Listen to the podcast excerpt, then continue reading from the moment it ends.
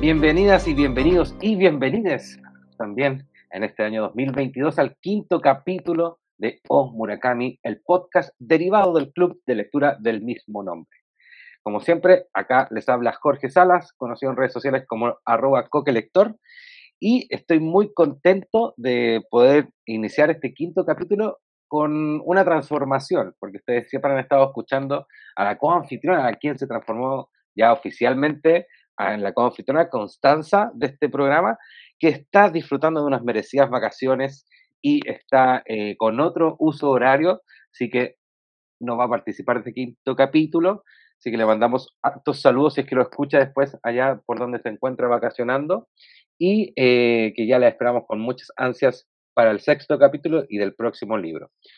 Y Fernanda, que sí o sí hoy día se iba a sumar, lamentablemente tuvo un percance de último momento y de nuevo no va a poder participar en este quinto capítulo, pero ya se va a estar sumando nuevamente al club de lectura y a este podcast del mismo nombre, Oh Murakami. Bueno, da mandado esos saludos, dadas esas explicaciones porque estoy hablando yo solo, tengo el agrado, el honor, de decirlo de alguna forma también, de presentar a una partícipe que ha estado en todos los clubes, las 10 reuniones que hemos tenido de Haruki Murakami, leyéndose por primera vez algunos textos, releyendo otros y recordando situaciones de los libros que a veces no habíamos logrado comprender del todo y conversando ahí entre medio. Y ustedes han escuchado su nombre en innumerables ocasiones en este podcast porque ella también ha lanzado teorías que nos han dejado con el alma destrozada, el corazón herido en torno a los personajes que ha inventado Murakami. Eh, ahí después podemos dar una vuelta. Pero hoy día venimos a hablar del Sgt. Peppers de Haruki Murakami, que es Kafka Loría. Bueno, sin más preámbulo y sin más eh, detenimiento, quiero presentarles a Cami. Bienvenida, Cami. Por fin alguien que se anima a estar en el podcast. Sí, muchas gracias, Coque, por, por la invitación. Y también ahí me sumo a lo que, a lo que decías, que la Connie descanse harto, que lo pase súper bien. Ahí ojalá puede contar un poco de sus historias, a ver si le pasa algo murakamiano en, en sus viajes. Y también, como decías, que la FER esté mejor, que, que pueda participar la próxima vez.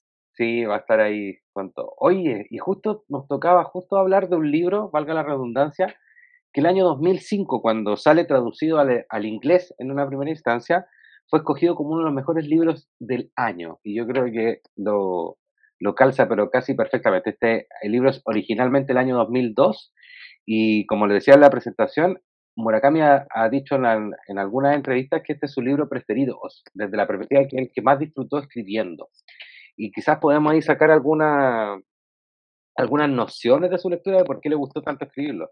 Es mm. cierto que el personaje con el cual inicia la historia, que es Kafka, eh, lo representa un poco a él como ese niño amante de los libros. Pero mm, eh, no sé si te ocurrió a ti, Camila, o qué sensación te dio a ti volver a releer, porque tú fuiste una de las que releyó este libro en, el club, esta obra que yo diría que si alguien nunca leyó Murakami, puede partir con esta. Sí, yo creo que es, como decías un poco, esta gran obra que engloba muchos de, de los elementos que son muy característicos de Murakami.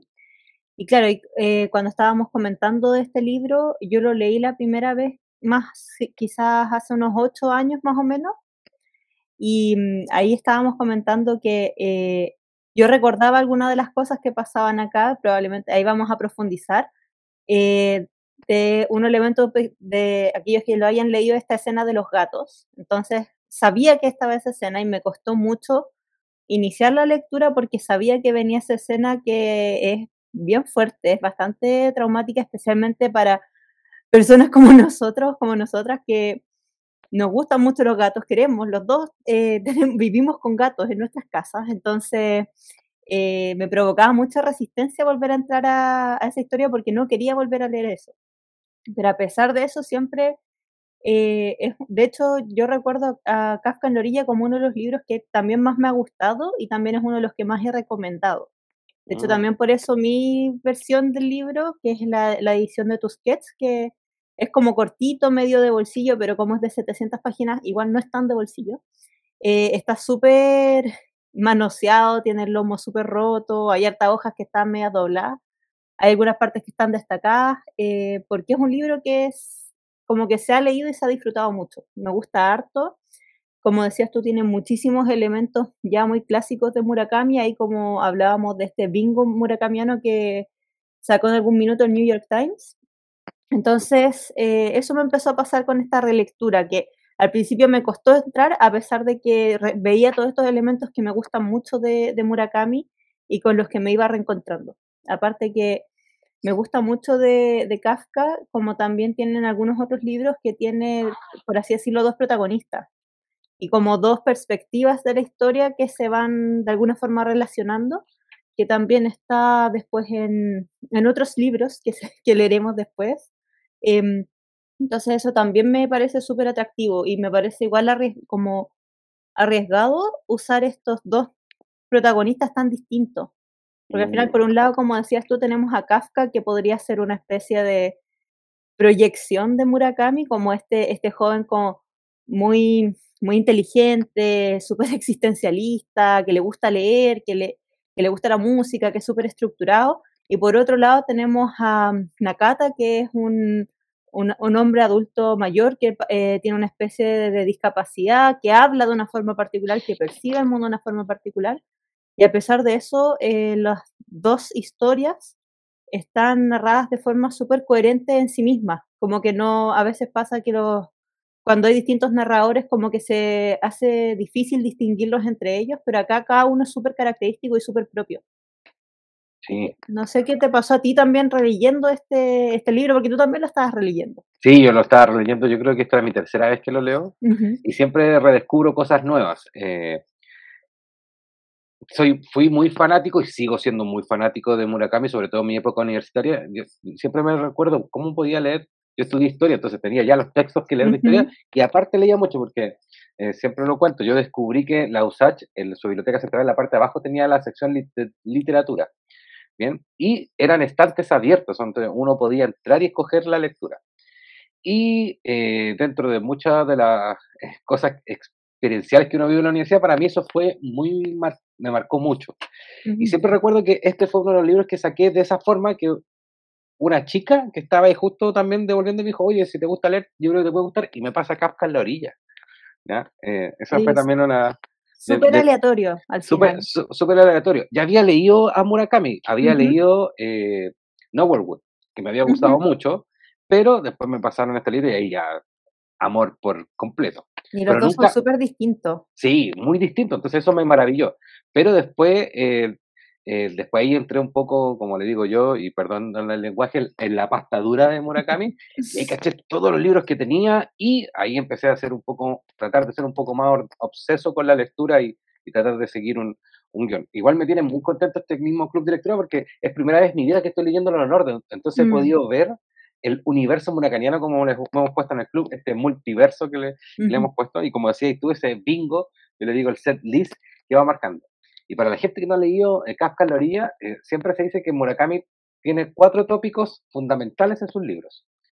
La, el, primordial es la música, ¿ya? Él siempre va tocando música, tiene un, papel central en todas sus escenas.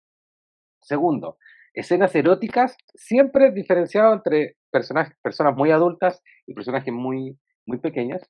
Y eh, tercero, sucede una cuestión completamente extraña y que ahí cae dentro del realismo mágico a un personaje totalmente anodino que tiene una vida común y silvestre como cualquier otro y le sucede algo extremadamente mágico, que a Kafka también como que le ocurre y a Nakata también.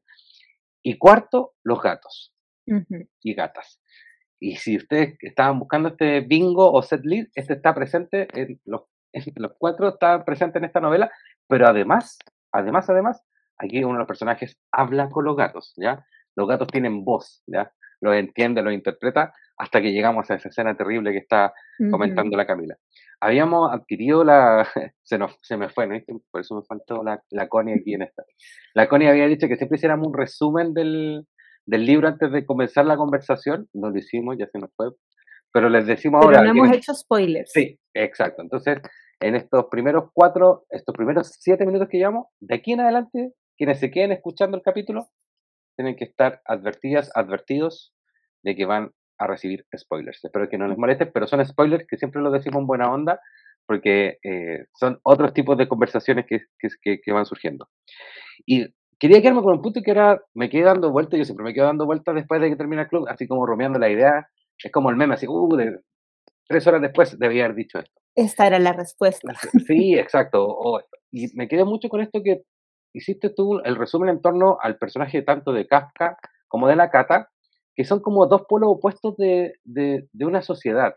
Mm. ¿En qué sentido? La persona que está que quiere leer, que quiere saber, que se está informando, como tú decís, como todo ese carácter intelectual, eh, y lo hago muy entre comillas para la gente que nos está escuchando, y otra persona que tiene una discapacidad y que no tiene la posibilidad de leer. Nakata es un personaje que perdió la capacidad de leer a raíz de un accidente que sufre eh, a terminar la Segunda Guerra Mundial. Cuando era niño. Cuando era niño. Y eh, él siente que quedó vacío y dentro de ese quedar vacío mm, tenía la incapacidad de leer. Y siento que es un poco un reflejo de la sociedad hoy día con lo que estamos viviendo. O sea, estaba viendo las noticias de lo que pasó cuando grabamos este capítulo el día de ayer, domingo, primero de mayo, lo que pasó en la estación central acá en Chile, eh, donde hubo balazos en una marcha.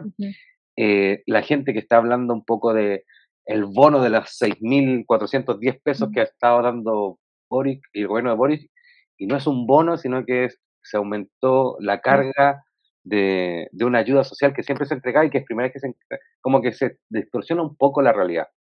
Y siento que este libro ahora, dándole un poco esa vuelta, tiene una semejanza constante con esa realidad, de, estas dos personas que quieren o se enfrentan al mundo de, de, capacidades muy, pero muy distintas. Claro, y otro elemento que también se puede comparar o que es de alguna forma llamativo es que el personaje de Kafka, que es este joven como muy apto, muy capaz, también es, es, es adolescente y eso también se sale a colación en varias partes de la historia. Bueno, al principio cuando él se escapa de su casa, eh, una de sus preocupaciones es que se den cuenta de que él es menor de edad, que está saliendo, que no está acompañado, que no está yendo a clase. Entonces es una preocupación constante que él tiene como en términos prácticos, de que él como es adolescente no puede tomar decisiones solo y no puede, por así decirlo, mandarse a cambiar si quiere. Entonces, eh, y también tiene una etapa como ya más en, hacia la parte más segunda o final de la, de la historia, que, tiene, que es como más reflexiva de decir, yo por mi edad y mi juventud me faltan muchas experiencias. En algún minuto donde él está hablando, eh, comparándose con otro personaje que es, que es adulta, él dice como, ella ha tenido muchas experiencias y ha vivido muchas cosas que yo no, independiente de que yo me haya esforzado, haya tenido muchas experiencias, haya hecho hartas cosas, no tengo esa, esa capacidad porque soy muy joven y como que también eh, reconoce esa, esa dimensión del mismo como de inmadurez por su edad. Y por otro lado también tenemos a Nakata, este como coprotagonista, que como decíamos ahí es un, es un adulto mayor, es una persona que, si no me equivoco, tenía como 65, 60, 70 años, por ahí estaba eh, en ese rango etario y también en algunas partes hace como referencia al tema de la edad en cuanto a cómo él es percibido como un viejito inofensivo, como que a nadie le llama la atención que él como, como adulto, como señor, por así decirlo, esté sentado en la calle como hablando con los gatos, porque él es el que puede hablar con los gatos, que él esté como haciendo cosas que quizás en otro contexto llamarían la atención. A nadie le llama la atención porque él es como, como un, viejo, así como un poco dando esta idea de, de invisibilidad de él como una persona mayor que está ahí haciendo sus cosas. También me parece como llamativo que estos dos personajes eh, estén como en esas dos posiciones tan distintas como en puntos de la vida. Eh, y también con lo que mencionábamos en algún minuto ayer en el, o sea, el sábado en la sesión, eh, que estos dos personajes como que de alguna forma tienen historias donde buscan cosas distintas. Kafka, que es el más joven, está buscando escapar de, de, su historia, olvidar lo que, lo, que él, lo que él le carga, por así decirlo, su, su destino. Y por otro lado, eh, Nakata está intentando recuperar el pasado que él perdió y como decías tú, que como recuperar esta parte de él que pierde en este accidente de infancia y sentirse como una persona completa. Entonces los dos parten como también desde puntos contrarios, uno de olvidar y el otro de recuperar lo olvidado. Entonces también siento que son personajes que, que juegan harto, cada uno con, con lo que tienen siendo como puestos entre sí. como una luz y una sombra mutuamente. Sí, es, maravilloso eso que sí, cambio, sobre todo que la novela está estructurada así, los capítulos impares son la historia de Kafka y los capítulos pares son la historia de Nakata. Entonces uno va leyendo dos historias que uno siente que en algún momento van a colisionar y se nos va a explicar todo. Y, y teníamos esa, esa ronda de ideas en torno al libro, de que ayer en el club de lectura cuando lo realizamos, que era eh, esto que nombra Camila, de que son, son, son un mismo eje de los recuerdos, un poco de la memoria, y que parten de extremos distintos. Alguien que quiere alejarse completamente de la maldición griega de Edipo, eh, y que, quienes no la saben o quienes no la recuerdan, la maldición de Edipo es que matarás a tu padre y te acostarás con tu madre, y eh, Nakata que quiere eh, recuperar su pasado como alguien que lo haya olvidado, que también es muy semejante a una tragedia griega, que ahora no recuerdo el, nombre de, esa tragedia, la voy a, buscar y el, el, recurso del programa la, la, recuerdo. Y, y, van convergiendo finalmente en, en que son historias que corren por carriles paralelos, que se cruzan solo al final como una línea de tren, pero que siguen, vuelven a, a seguir por, por, caminos completamente independientes. Y teníamos toda esa, esa concepción ayer de eh, que finalizando ya el club era eh, cómo tomamos nosotros esa, esa prioridad. Esta novela es muy nihilista, muy de que no te puedes escapar de tu destino o te puedes escapar de él, como decía la otra Camila a la que le mandamos un saludo, que eh, eso lo hacía muy fuerte, querer luchar contra ese destino que estaba escrito. Eh, Kafka en, en, la orilla tiene una trascendencia fundamental, disculpa, en torno a que es el libro que lanza la fama como bestseller, ya así magnánimo, a Haruki Murakami. Este es el libro más vendido de él a, nivel occidental. Y, como decíamos al principio, tiene todo este bingo y este set list que lo, que lo transforman en, en, en, la maravilla de, libro que es y que nos gustó mucho, mucho a todas. Eh, ayer partíamos, Cami, te acordé que con, con, el ejercicio de decir qué no nos gustó de la novela, porque era mucho, todos quedamos con el bonito recuerdo. Y todas coincidían en que había eh, que sacar mucho la, la, experiencia sexual que nombra mucho ahí Murakami. Eh, sobre todo estas diferencias etarias que le hemos visto en sus novelas anteriores. Pero dejando y que eh, quienes estén escuchando se hagan la idea cuando lean la novela, si quieren después más adelante sumarse al club y comentar esta, estas lógicas que tiene Murakami, quería llevarlo por otro derrotero. Hoy día estaba leyendo un artículo en torno a cómo hemos mal interpretado Lolita. Eh, Lolita, eh, que le hemos hecho siempre, y toda la campaña que se hizo a raíz de los movimientos mitutos, en torno a, a, a, la imagen que presenta de, de, este personaje. Y en la novela, yo la tengo por suerte en papel, en el primer capítulo hay un prefacio en donde habla un doctor ficticio psiquiatra a hablar de la novela y dice, aquí vamos a contar la historia de un pedrastra. Lo dice en la primera página. Y como que todos nos hemos saltado esa parte. ¿Ya? ¿A qué voy con esto? Que quizás en las novelas de Murakami, y en de esta novela Murakami, que nos quedó siempre en, un tono muy marcado, eh, Murakami siempre quiere como jugar y llevarte al límite en torno a esa sensación corpórea, por decirlo de una forma. Y aquí lo decimos con todas sus letras. El, Kafka no logra escapar al 100% de la maldición de Edipo. ¿ya? Con eso háganse la idea de por qué eh, tiene esta perspectiva. Entonces, Cami, no sé si a ti te sucedió o, fuiste un poco al, releer esta novela, marcando esa, eso que decíamos ayer, como, ¿sabes que ¿Era necesario que me contara esto para la historia o no? Mm. Sí, sabes que eh, yo le, he visto muchos comentarios y críticas de Lolita, pero todavía no me he animado a leerlo. Pero creo que con ese, eh, pero de lo que he visto, creo que con ese libro pasa mucho que eh, Nabokov tenía cierta intención o cierta historia, cierto no sé si quizás mensaje, o quería presentar una postura y que quizás posteriormente eso no fue recibido de esa forma. O sea, él dijo A, pero se entendió B. ¿Cachai? Eh, como no he leído el libro, no lo puedo decir fehacientemente, igual lo que tú me dices me, como que me corrobora mi tesis. mi tesis que saqué yo del bolsillo, porque como no leí el libro, no sé si es así o no, pero puede ser que eso pase con, con hartas de estas historias que de repente son más polémicas, que hay temas que quizás sean em, delicados o tabús o que sean como complejos de abordar y que cuando un autor o autora lo, lo, lo abre, no necesariamente es recibido de la forma que esperaba por las personas que lo consumen. Y ahí igual ahí uno tiene que empezar a preguntarse, ¿será se comunicó de una forma incorrecta? Quizás ahí hay como una responsabilidad en el emisor o en la persona que lo recibe. Ahí como que se puede analizar quizás obra por obra. Em, claro, ahí de hecho el tema que mencionábamos en específico con Kafka em, es uno de los que a mí me siempre me hace ruido, como en las novelas, porque es un tema igual recurrente en Murakami, tener estos personajes generalmente, claro, adolescentes eh, con personajes adultos y que hay algún tipo de tensión sexual o como en este caso hay una relación sexual que se establece.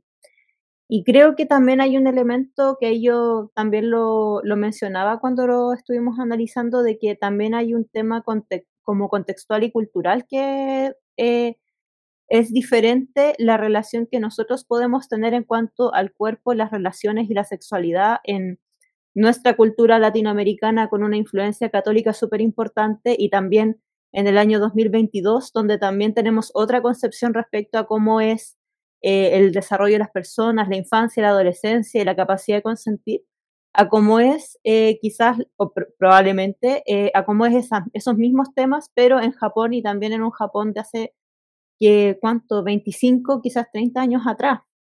Entonces también hay como hartos hay como hartos elementos contextuales que no hay que ignorar para mm, analizar o entender a qué, por qué Murakami usa este recurso de la forma en que lo usa. Eh, y también yo creo que hay un tema de que en general Murakami, en mi impresión, ¿no? no sé si sea así o no, pero que Murakami en general utiliza las relaciones sexuales entre personajes como una forma de comunicación y de establecer un vínculo y a veces la entrega de un mensaje, eh, algún tipo de hito en la historia de alguno de los dos, eh, que no solo se ve en estas relaciones, por así decirlo, más asimétricas entre adolescentes y adultos, sino que también se da entre adultos. Eh, siempre la, sexualidad ahí se ve como una forma de comunicarse entre distintas personas. Y de alguna forma también en la realidad es una forma de comunicarse entre distintas personas. Eh, y creo que en, el caso de Kafka, como también partimos con este como destino, esta, este, esta impronta de la maldición de Edipo, eh, es inevitable que en algún minuto esa, esa maldición se tenga que concretar. Porque al final es, con esta idea como del, destino, de la tragedia griega, no se puede escapar de eso. O sea, Edipo lo intentó y por algo se terminó eh, sacando los ojos. no es porque pudo escapar de la maldición, eh, no es porque no pudo escapar de su destino, lo tuvo que concretar igual, a pesar de que él hizo todo lo que él pensó que podía hacer para escapar de eso. Acá un poco le pasa lo mismo a Kafka. Él eh, parte esta historia escapándose de su casa porque no quiere eh, concretar esta maldición o este destino que se le impuso, pero finalmente no puede escapar de ese destino. Ese es como el, elemento propio de, las, tragedias griegas y del destino como un concepto en, la, en ese tipo de literatura. Y que también eh, algo que me gusta harto de Kafka es que tiene un montón de referencias y de un montón de referencias culturales, literarias. Entonces, utilizando la referencia del destino, evidentemente va a usar las reglas del destino. Y si el destino no se puede escapar, Kafka va a tener que en algún momento acostarse con su mamá, como que no queda de otra. Y esa es parte del conflicto principal del personaje, entonces no, yo creo que no existe la posibilidad de que Kafka en la orilla se pudiera escribir sin tener esa, esa relación entre Kafka y la persona que él eh, piensa que es su madre o identifica como su madre. Y que probablemente según el destino lo sea.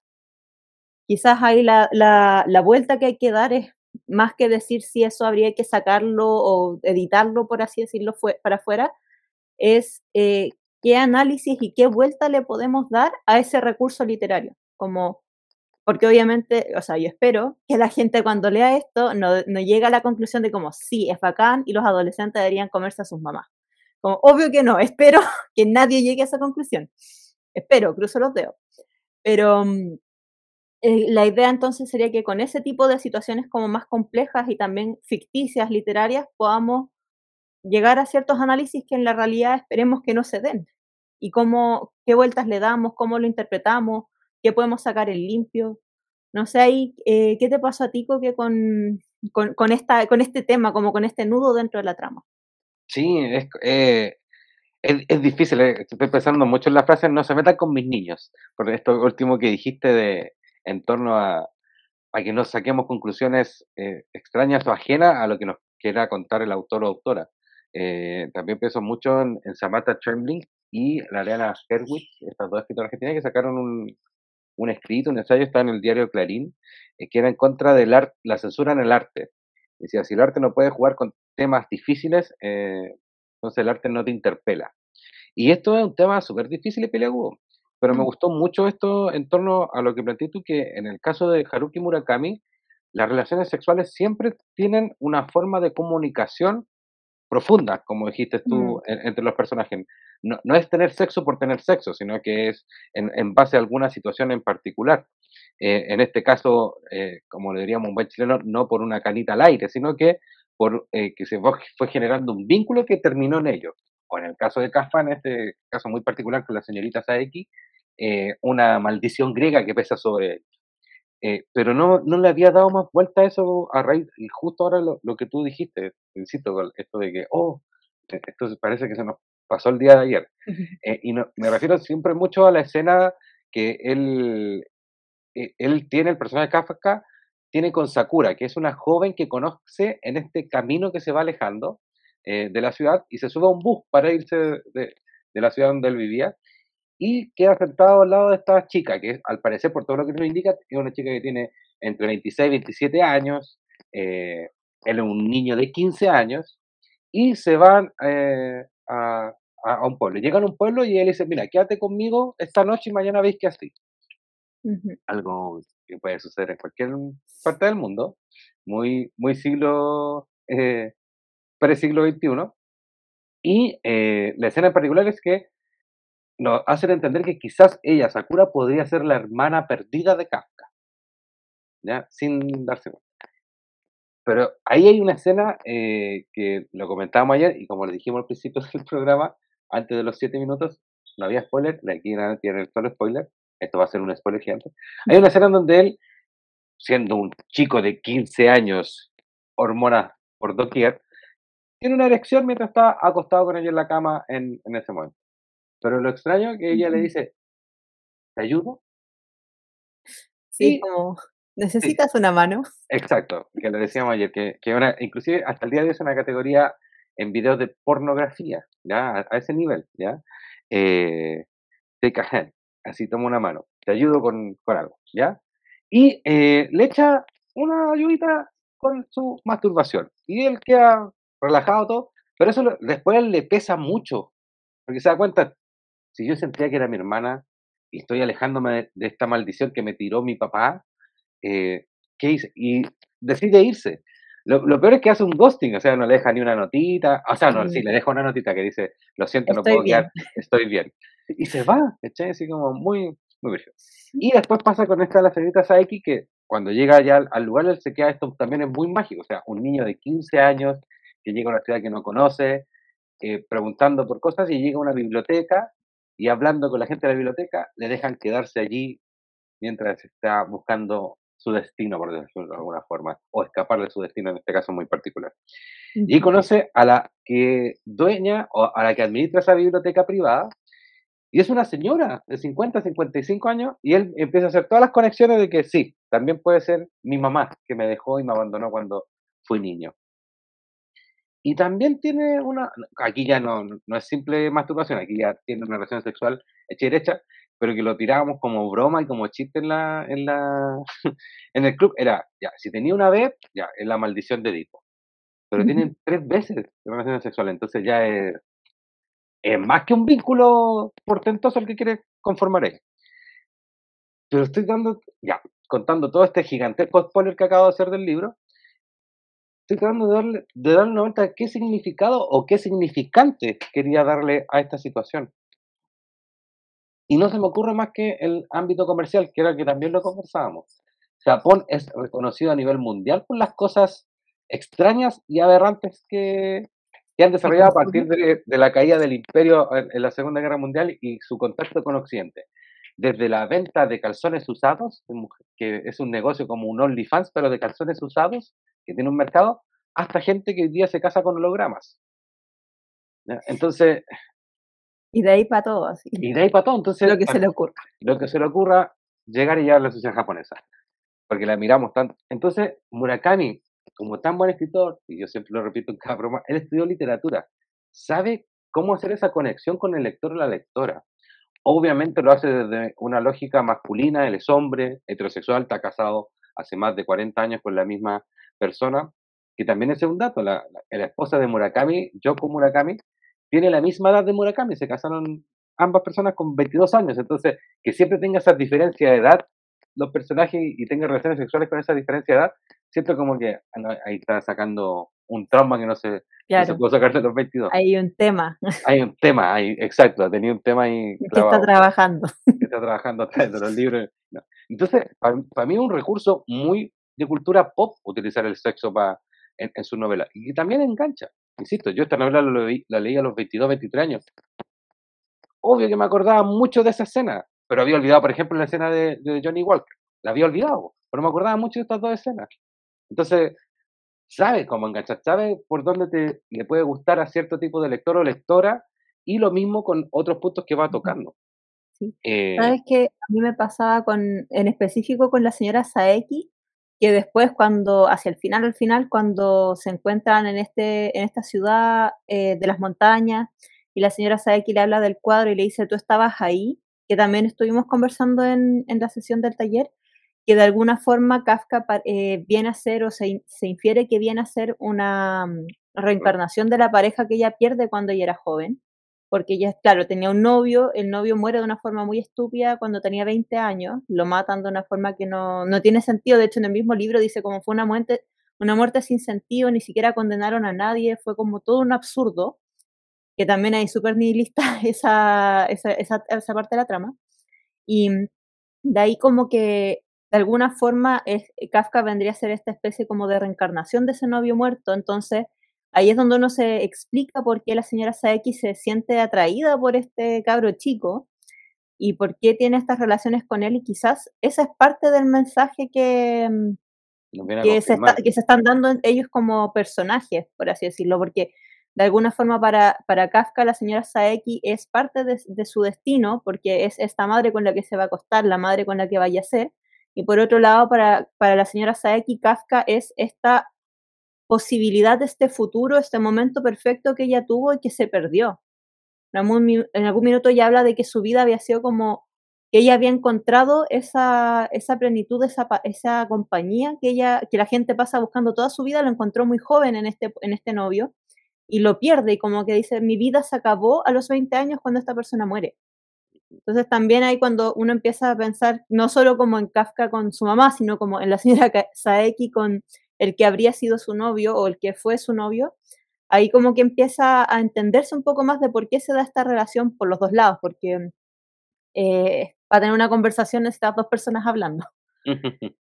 y con Sakura, no sé, también me, ese también me llama mucho la atención, pero con, con ella todo, bueno, aparte de esta masturbación que le hace esa primera noche, que también eh, eh, ahí también hay como que darle una vuelta porque para muchas personas, yo no sé como en específico cómo sea para la, para la cultura japonesa y en ese tiempo también, eh, como a fines de los 90, no sé si ese tipo de acción como de masturbar a otra persona sea necesariamente considerado como un acto sexual, porque ella le dice como te ayudo, ¿cachai? Así como, como quien le dice al otro como, oye, estás agarrotado, te ayudo a estirar la pierna, ¿cachai? Te hago un masaje.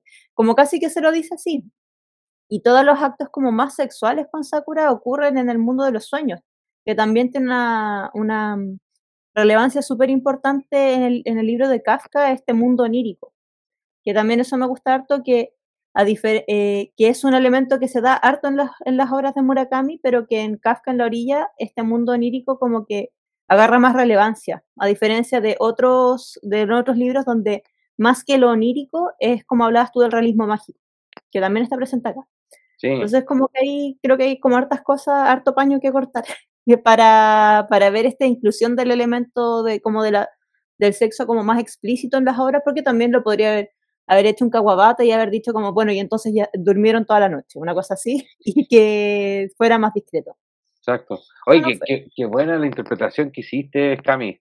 Eh, habría que darle una vuelta, como tú dices, con, con la situación de Sakura. Pero eh, qué bueno que ver que la señorita Saeki era esa posible reencarnación de su, de su novio pasado. Entonces, lo que daría una explicación un poco más racional de por qué te, acuestas con alguien de 15 años. Eh, y, que ahí podría cerrar un poco el círculo, eh, porque eh, en esta novela hay muchas muertes, ¿ya? Y, o sea, hay dos muertes importantes y una de esas muertes importantes, no, hay tres muertes. Y, y dentro de esa muerte, una es la de Cenita Saiki. Es spoiler alert, perdón, perdón el spoiler alert, demasiado tarde. Y, ahí sucede esto que tú dices, si le damos esta presión es completamente entendible. En el caso de, Sakura hay que, ir sacándolo un poco de, esa contextualidad y, ver si era derechamente el marketing de agarre o tiene otro significante en la cultura japonesa. Yo creo que ya que venden calzones usados, masturbar yo creo que para ellos ya es casi matrimonio, no sé, estoy, estoy suponiéndolo, voy a tratar de investigar un poco más en torno a ese tema. Pero ahí, saliéndonos completamente de, de, Kafka ahora, o, de esta historia paralela que es Kafka, tenemos a Nakata, que es completamente distinto. Creo que él, nunca se acostó con nadie. Entonces, es completa. Y, pero, ¿qué es lo bonito y qué es lo maravilloso que tiene este personaje? Que lo conversamos también en la sesión del taller, es que él al parecer hace puras cosas anonadinas, así como cuando él dice, necesito viajar al este, no sabe a dónde todo porque tiene que solucionar este problema para poder volver a ser estar completo. Y él dice, cuando llegue al lugar ya lo sabré. Cuando llegue al lugar ya lo sabré. Y ahí iba continuando. Y en ese intertanto, conoce a un camionero que le, haciendo dedo lo, lo lleva y le ayuda. Eh, siempre lo confundo, creo que es, es Hoshino. Ya, Hoshino. Ya, porque el otro se llama Hoshino. Ya. Oshima. Ya. Sí. Son súper parecidos, de hecho yo me, me, di cuenta en ese, hay una parte breve donde los dos interactúan y ahí leyéndolo dije como, y entonces no sé qué dijo Oshino y después no sé qué dijo Oshima y fue como, ah, ¿están igual? Sí, es que eh, es la razón para pero ¿qué es, lo, ¿qué es lo bonito que hace este camino o Le da todo un significado distinto al comportamiento de Nakata que inclusive lo transforma en algo así como su maestro, su maestro de vida. ¿No? Voy a seguir y voy a seguir los pasos de él. Eh, y, y, lo acompaña en el resto del viaje de este, de este querer volver a encontrarse con sus recuerdos, volver a encontrarse con su memoria, a, través del mundo onírico. Y como tú decías, y, aquí el libro, a diferencia de los libros anteriores de Murakami, que todo sucede como en el mundo de los sueños, son sueños que igual tienen relevancia después en la realidad. No como en la Casa del Canero Salvaje o como en el país, de, el país despiadado, ah, el despiadado País de las Maravillas, que ahí lo que pasaba en el mundo onírico dejaba, dejaba la tendalar la realidad. Aquí no, pero sí afecta mucho la subjetividad de los personajes, así como que, que, les pega bien. Entonces, ahí también tenía el otro contraste, o sea, tenemos un Kafka súper carnal, en, relación a todo lo que le va sucediendo, está muy siempre muy preocupado de su cuerpo, haciendo ejercicio, porque su, su contraparte, que es el cuervo, el, el, joven llamado cuervo. El joven llamado cuervo, que es la traducción del japonés de Kafka, una, creo que se escribe con los mismos. Siempre se me olvidan las letras, las letras japonesas, ¿cómo se llaman? El hiragana, el. Son varios, es que como tienen harto alfabeto. Sí, me mataste con nombre original, ya. Verdad que tú soy igual que la constante, ¿sabes cómo me pongo para que me invitan? Ya, eh, y usan uno muy similar, entonces él tiene un alter ego que es un cuervo, que es un personaje cuervo que le habla, ¿ya? Y que es prácticamente un monólogo con él mismo. Ahí después uno se da cuenta después al final del libro. Pero eh, uno piensa que el cuervo es un personaje más, ¿no? Y es la conciencia de Kafka. Pero aquí voy con esto. Ahí tenemos el personaje más carnal, esto que va siempre teniendo eh, que y tenemos al, su contraparte, que es Nakata, que se manda frases pero preciosas, de hablar con los gatos hasta esto que voy diciendo, que el presente es lo único que importa y el presente me va a ir mostrando lo que tenga que desarrollar. Y tiene esa frase cuando habla de la sombra, que se da cuenta que su sombra es más clara que la del resto. Entonces, estoy incompleto, me falta algo completamente. Entonces, qué bonito ese contraste que ahora me estoy dando cuenta en el desarrollo de este programa. Sí, sabes que me gusta mucho la relación que desarrollan Nakata con Hoshino porque al, principio el, el Hoshino lo empieza a ayudar porque dice, pucha, me recuerda a mi abuelo, que mi abuelo fue siempre el único que, como que se preocupó por mí, que, porque yo era un, un tipo muy bueno para, para, hacer, para mandarme numeritos, hacer tonteras, andaba metido como en malos pasos, pero mi abuelo siempre estuvo ahí eh, como preocupado por mí, entonces como que sentía que se lo debía, como de alguna forma, y como no se lo había podido dar a su, como pagar a su abuelo, por así decirlo, él recuerda cuando él fallece y decía como, pucha, en realidad fue súper ingrato, como que nunca casi que ni le dije gracias. Y como que Nakata le recuerda un poco a su abuelo, entonces por ahí engancha y lo empieza a ayudar. Y eso después va como creciendo y mm, en algún minuto el, Hoshino, claro, empieza a hablar como de que de alguna forma Nakata le cambia la vida, como que le, le, le abre un mundo que él no sabía que tenía. De, y de una forma como tan, tan paulatina, es como tan chiquitito, como va, va, va cambiando Hoshino en, ese, en ese contacto. Las cosas que va experimentando, en alguna parte él dice, eh, siento que en mi vida nunca había pasado como nada memorable, en cambio contigo, como que cada cosa que pasa, de, ya me han pasado como una cantidad de cosas especiales que podría llenar una vida con lo que hemos hecho en dos semanas. Y también después em, eh, hay una parte también como bien hacia el final donde él dice, de ahora en adelante, cada vez que esté como en, tenga que tomar alguna decisión o tenga que hacer algo, me voy a preguntar qué habría hecho una gata. Entonces también eh, como que es muy lindo cómo va creciendo esa, esa, relación de como un cabro que también te dicen que él tiene como 25 años y que es como, como un camionero nomás y que dice, bueno, eh, lo ayudo porque, pucha, buena onda, no me cuesta nada y después como que se empieza a involucrar y empieza como a enganchar lentamente cada vez más hasta que al final como que ya eh, su vida siente que eh, cambia y se convierte en una persona distinta, como que crece, cambia por haberlo conocido. Es súper, encuentro que es súper linda esa, esa, esa relación que se da entre ellos dos. Sí, hermoso. Y me quedo con eso también. Es camionero. Ojalá los camioneros de nuestro país eh, la aprendan. La aprendan y, lean este libro. Y busquen una cata en sus vidas para que dejen de andar haciendo paros extraños. Em, la escena de la música que hay con Oshima eh, es hermosa. Eh, hay, quienes se vayan a sumergir en el libro o les interese después leer el libro a raíz de, este, de escuchar este capítulo, eh, como dice la Cami, él en todo momento hace la reflexión de que antes no sabía apreciar ciertas cosas. Y él entra a un café a tomarse un café y hay música clásica sonando de fondo y le pide al dueño de ese café que le explique un poco la música y se transforma en la música que después lo reconforta. Él después se compra el CD y lo anda escuchando en todo momento y dice, si no hubiera conocido a Nakata yo nunca hubiera sabido apreciar la música clásica porque es una pieza de música clásica. Y dice, y ahora me conmueve, ahora entiendo lo que significa. Y es todo a raíz de que está viviendo, muy entre comillas, muy en clave de autoayuda, que igual, como que siento que Murakami lo mete igual en sus libros, eh, eh, esto de estar viviendo el aquí y el ahora. Eh, se mueve siempre entre esas dos corrientes filosóficas, un nihilismo total y un positivismo de la razón un poco. y aquí lo vemos en, completo contraste. ¿Qué crees tú de la teoría de que dice, dicen algunos estudiosos o críticos de, de Murakami que Nakata y Kafka son la misma persona? ¿Sabes qué? Eso es algo que yo también he estado pensando todo el rato. Eh, desde el principio como que me, me, daba esa sensación de que podían estar, de que eran la misma persona, especialmente al principio, cuando ocurre esta escena donde la primera vez que Kafka como que pierde el conocimiento dentro de la historia y despierta en un lugar que no reconoce y está con sangre, y después nos enteramos de que en ese interludio donde él no sabe qué pasó, eh, Nakata mata a alguien y él no tiene sangre como que ahí uno empieza, empecé como a decir como chuta y si son la misma persona. Eh, y no, sé si pensar que definitivamente son la misma persona, pero sabes que también estaba pensando después que mm, eh, Nakata nos dice que él como que le falta la mitad de la sombra y que por eso él está incompleto. Y tenemos por otro lado al Kafka, que es eh, el chico más de 15 años más fuerte del mundo, que no solamente es Kafka, sino que tiene este alter ego del joven llamado Cuervo, que lo va acompañando cada cierto tiempo, o como de forma constante y se manda a cambiar cuando quiere y cuando, cuando el joven llamado Cuervo quiere, habla y lo molesta, y si no, se manda a cambiar y no aparece. Eh, y en algún minuto empecé a pensar, ¿y qué pasa si el joven llamado Cuervo es la mitad de la sombra que le falta a Nakata y que el, el Kafka la tiene y por eso tiene como una sombra y media? Y por eso el Kafka es una persona como promedio, o sea, no promedio, pero es una persona completa con todas las de la ley, pero aparte de ser una persona completa, tiene esta especie como de, de, de otra entidad que lo acompaña, que lo orienta, que lo motiva, que, lo, que se ríe de él, le echa la talla, como que fuera una personalidad externa, ¿cachai?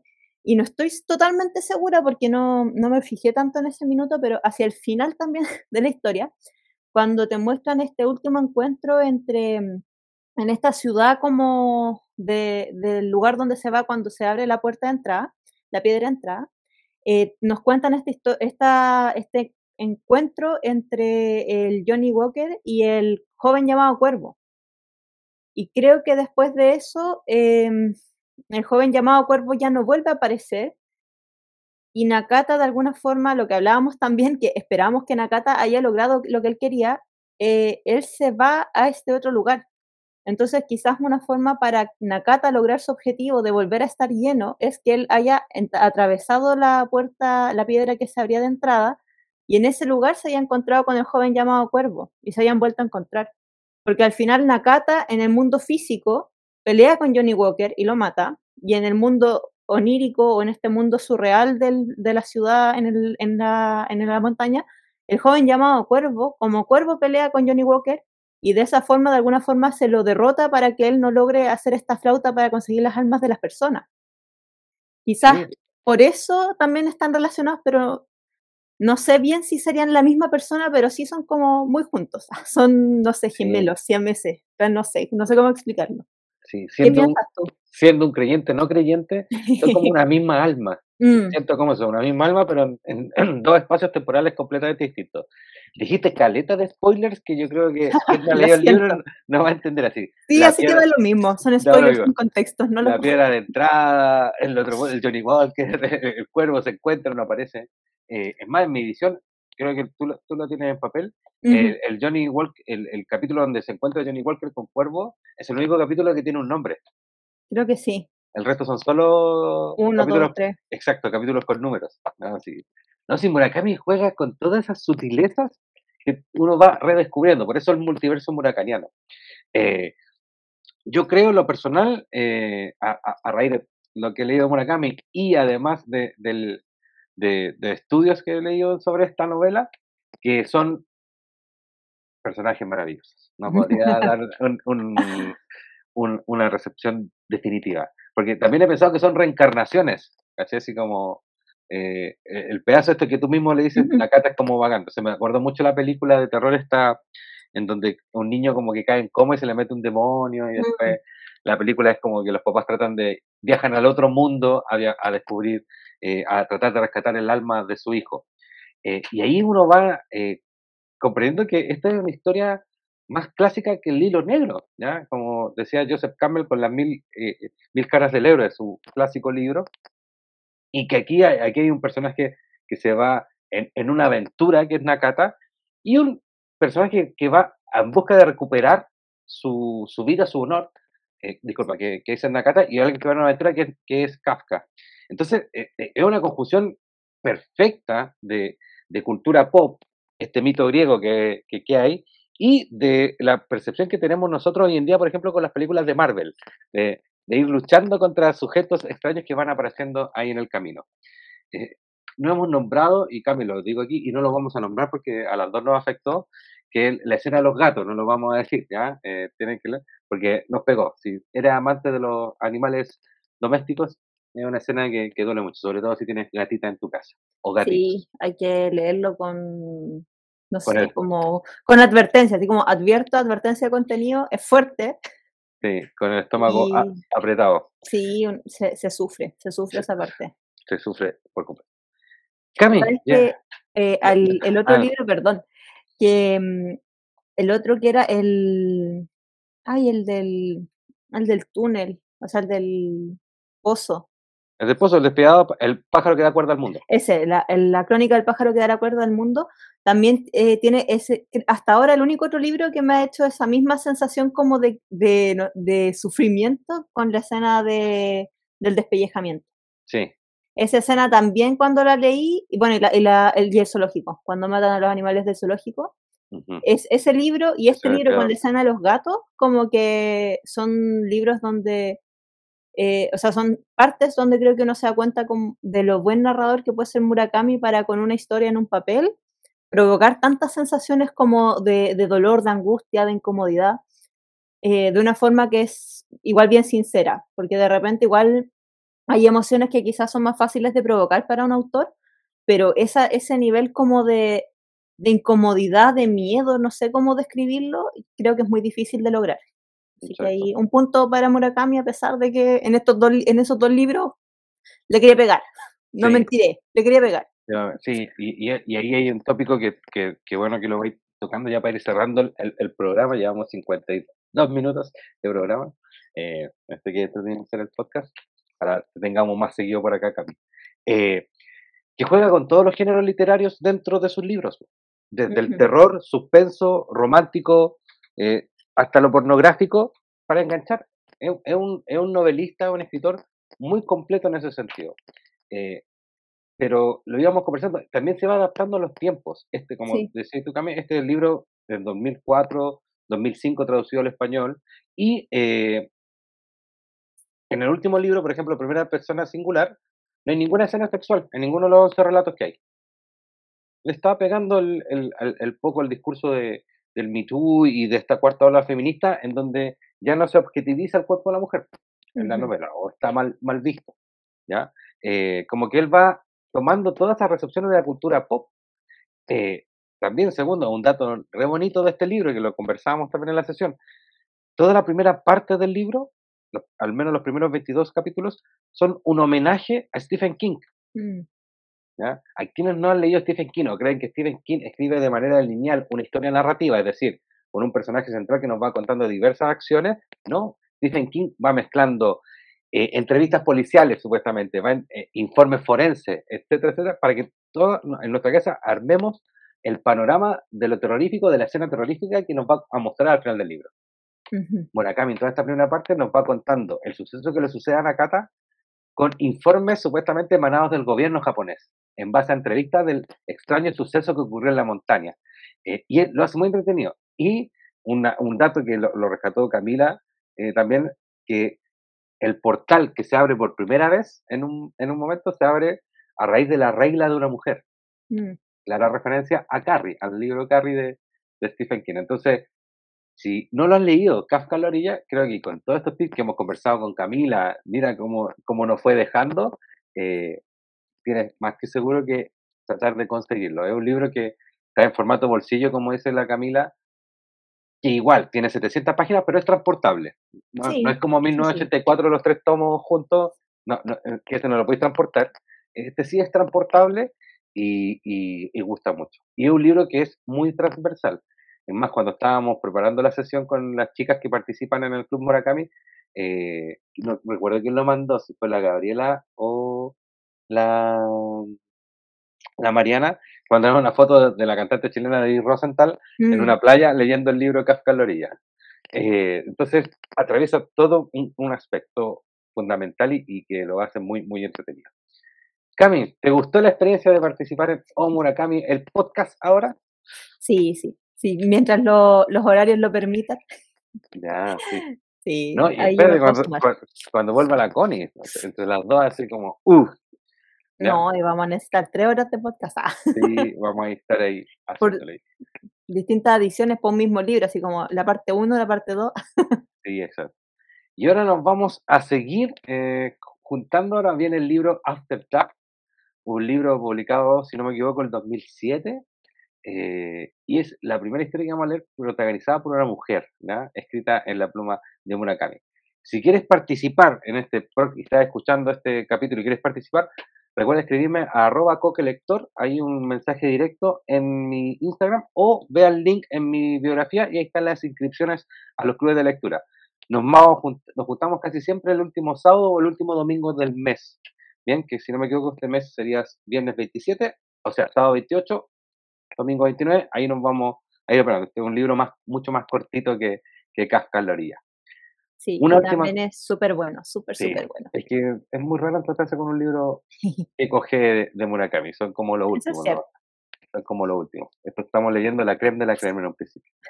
Su época dorada, dices tú. Su época Ahora viene la después viene la decadencia. Después viene, sí, tiene ya sí tiene 73 años Murakami. Nos vamos a pelear entonces. Sí, no sigamos pidiendo.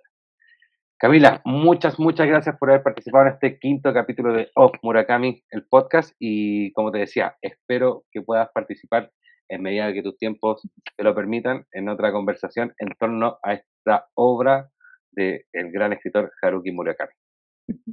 Sí, muchas gracias por la invitación y por el espacio y por siempre, siempre es bacán poder hablar un, poco más de Murakami. Siempre Yo creo que podríamos haber estado mucho, mucho, mucho rato si no nos detienen. Sí, mucho, mucho rato. Ya, porque estén muy bien, muchas gracias por escucharlo. Participa, eh, si quieres, en el club de lectura, como te decía. Califícanos si estás escuchando este podcast y ahí para que lleguemos a más personas. Que estén muy, muy bien. Nos escuchamos en otro capítulo. Chau, chau. Chau.